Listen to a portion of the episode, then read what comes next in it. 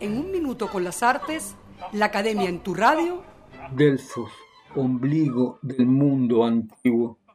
La mitología griega cuenta que el rey de los cielos hizo volar a dos águilas desde extremos opuestos de la tierra.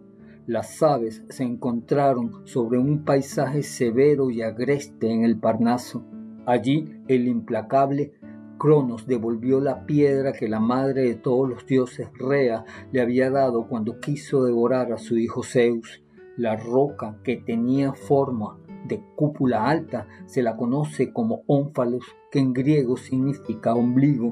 En ese lugar se levantó el oráculo más influyente de la antigüedad, el de Delfos, que se convirtió, según Pausanias, en el centro cósmico del mundo donde la comunicación entre los hombres, los muertos y los dioses era posible.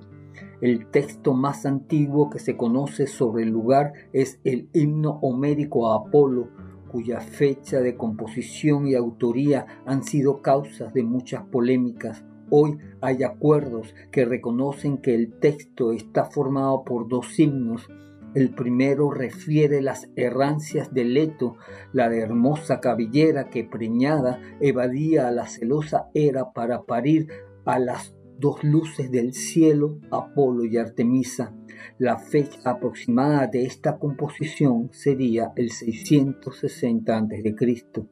En el segundo se cuentan las hazañas del dios Apolo para instaurar su templo oracular en la rocosa población de Delfos. Se dice que fue compuesto en el 585 a.C.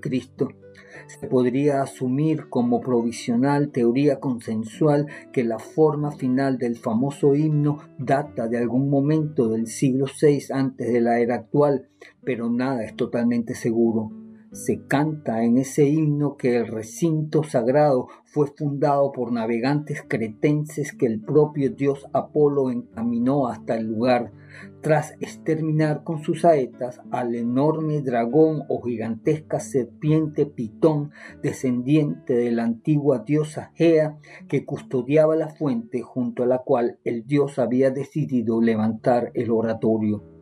Otras fuentes menos poéticas cuentan que la ciudad de Delfos se asentó en las laderas suroestes del monte Parnaso a finales de la Edad de Bronce, entre 1500 y 1100 a.C., en lo que sí concuerdan casi todas las fuentes, aunque no haya ningún dato arqueológico que lo verifique, es que desde finales del siglo VIII antes de la era común, las consultas délficas comenzaron a hacerse la íntima referencia religiosa de los acontecimientos ocurridos en la antigüedad griega. Según narran las leyendas, los oráculos del brillante y peligroso dios Apolo, el que hiere de lejos, se consideraban revelaciones sagradas que ayudaban a dilucidar sobre los cambios religiosos, sociales, comerciales y políticos que dieron a la cultura helena un sentido humano que se expandió más allá de los confines mediterráneos. En los siglos antiguos muchos fueron los que se acercaron a esta pequeña ciudad rocosa para escuchar las palabras apolíneas anunciadas por sus pitonisas. Los oráculos de Delfos fueron escuchados por políticos y guerreros que apremiaban apoyos divinos para guiar a sus pueblos. El templo de Apolo fue visitado con variable frecuencia hasta finales del siglo IV de nuestra era, cuando el emperador romano Teodosio abolió el paganismo y promulgó al cristianismo como la religión oficial del imperio. Hasta aquí un minuto con las artes, la academia en tu radio, escrito y narrado por Humberto Ortiz, en la grabación, edición y montaje Nelson Rojas.